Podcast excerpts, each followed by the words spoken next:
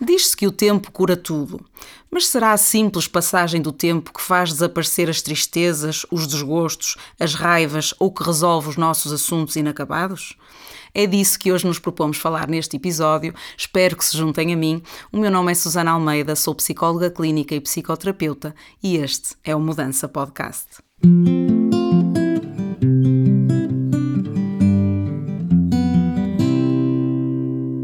Este podcast é gravado no Cabriolé Music Studio com a produção de Inês Lamares, separador musical composto e interpretado por David Oliveira.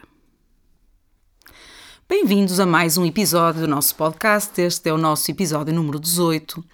Hoje gostava de me debruçar sobre uma expressão popular que me parece digna de alguma reflexão a um nível psicológico. Não é propriamente minha intenção estragar a poesia que esta expressão encerra, ou a verdade que possa conter e que pode ser reconhecível pelas pessoas em geral, como qualquer outra expressão ou provérbio popular. E sabemos também que há vários ditos deste género que às vezes apresentam ideias bastante diferentes ou mesmo opostas, como no caso do quem espera sempre alcança versus quem espera desespera. Portanto, sabemos que é possível apresentarem diferentes experiências humanas igualmente verdadeiras e válidas, mas em relação a esta expressão particular, o tempo cura tudo, gostava de refletir sobre dois aspectos ou dois lados deste dito precisamente a parte que terá o tal fundo de verdade e que por isso levou a que esta expressão tenha entrado no senso comum, e a parte que me parece um pouco mais imprecisa, talvez, eh, ou insuficiente para traduzir a experiência da passagem do tempo e a sua relação com as vivências de dor ou de sofrimento emocional. Começando então pelo que há ou possa haver de mais certeiro nesta expressão, uma das ideias que está subjacente ao tempo cura tudo é que tudo passa e, especificamente, que os momentos mais difíceis da nossa vida acabam e que depois de nos sentirmos muito mal, com o tempo acabaremos por nos sentir melhor. Todos nós teremos tido já a experiência de que, após algo muito doloroso, como a morte de alguém significativo, uma ruptura amorosa, alguém nos ter magoado muito e ficarmos muito zangados, Passado mais ou menos tempo, deixamos de sentir essas emoções com a mesma intensidade e podemos, inclusivamente, deixar de sentir essas mesmas emoções e sentirmos outras ou elas se transformarem. Por exemplo, quando morre alguém, a tristeza inicialmente dominante e que pode ser muito, muito intensa, com a passagem do tempo pode tornar-se algo mais suave, ou uma saudade que pode ser também intensa, é verdade, mas que já é algo um pouco diferente, e no final desta, dessa fase mais difícil pode ficar algo mais ligado positivamente à relação que tínhamos com essa pessoa, uh, com as recordações de momentos bons, e deixarmos de sentir aquela dor tão penetrante.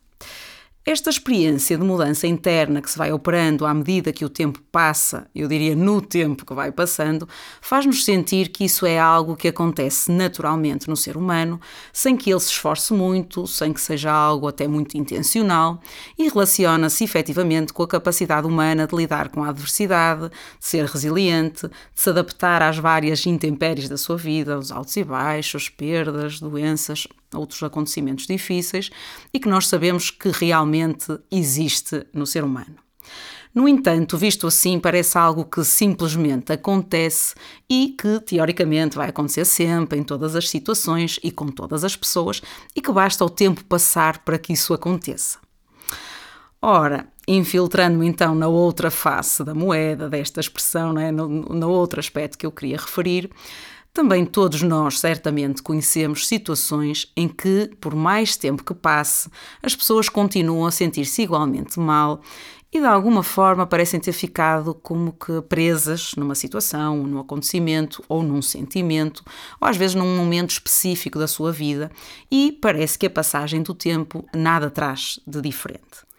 Pegando novamente no exemplo do luto, há situações em que as pessoas sentem e expressam sentimentos de dor com uma intensidade extrema, independentemente do tempo que tenha passado uh, sobre a perda. Portanto, parece às vezes até que a perda acabou de acontecer mesmo anos e anos depois.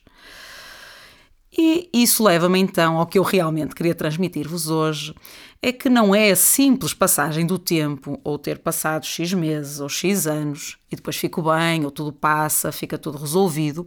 é mais o que eu faço neste tempo, não é? O processo psicológico envolvido nessa resolução ou nessa mitigação do sofrimento, porque podem passar de facto mil anos e nada acontecer substancialmente diferente cá dentro, ou pode passar pouco tempo e eu estar a sentir-me já bem melhor depois desse tal acontecimento. Portanto, é certo que às vezes este processo desenrola-se uh, naturalmente, por exemplo, sem ajuda profissional, isso é o mais normal até, e podemos nem sequer ter muita consciência do que foi acontecendo dentro.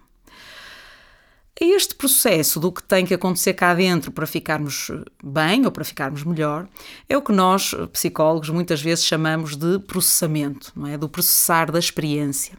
Às vezes também usa a expressão, e não sou só eu com certeza, do digerir a experiência, não é? É como se a tivéssemos que mastigar para a transformarmos ou até engolirmos, às vezes, não é? Os vários modelos ou teorias uh, psicológicas uh, poderão ter ideias distintas sobre este processamento e cada qual terá não só uma visão sobre os processos mais saudáveis e os processos de dificuldade, mas também uh, todos esses modelos têm propostas diferentes para ajudar as pessoas que estão com maiores dificuldades nesse processamento às vezes será mais uma questão de nomenclatura, noutras vezes há realmente visões muito distintas sobre estes aspectos. Eu não vou entrar demasiado nos vários modelos, mas vou eh, sim dar alguns exemplos para concretizar um pouco mais o que estou a dizer e referir um ou outro modelo. Voltando ainda ao exemplo do processo de luto, há perspectivas que falam em estádios ou fases que a pessoa precisa de passar até conseguir integrar a perda dentro de si e na sua vida. Um exemplo deste tipo de modelo é o modelo já clássico da Elizabeth Kubler-Ross, que uh, identifica cinco estádios, uh, lá está, cinco estados de processamento do, do, luto. Estes cinco estádios são a negação, a raiva, a negociação, a depressão e a aceitação, a que foi acrescentado um sexto estádio, mais recentemente pelo seu coautor, o David Kessler, que é o encontrar significado. Portanto, isto para dizer que este tipo de, de, de modelo eh, geralmente pressupõe uma sequência de etapas ou uma evolução eh, do processo de luto, neste caso. Outro tipo de modelo, ainda dentro do luto, e pegando noutro exemplo clássico, é, está o um modelo do William Warden, que fala não de estágios ou fases, mas de tarefas de luto. Esta é uma visão talvez mais fluida, mais orgânica, e ele apresenta então quatro tarefas diferentes, e dentro de cada uma, precisamente, está a ideia das coisas que a pessoa precisa de completar ou fazer dentro de si para processar a sua perda.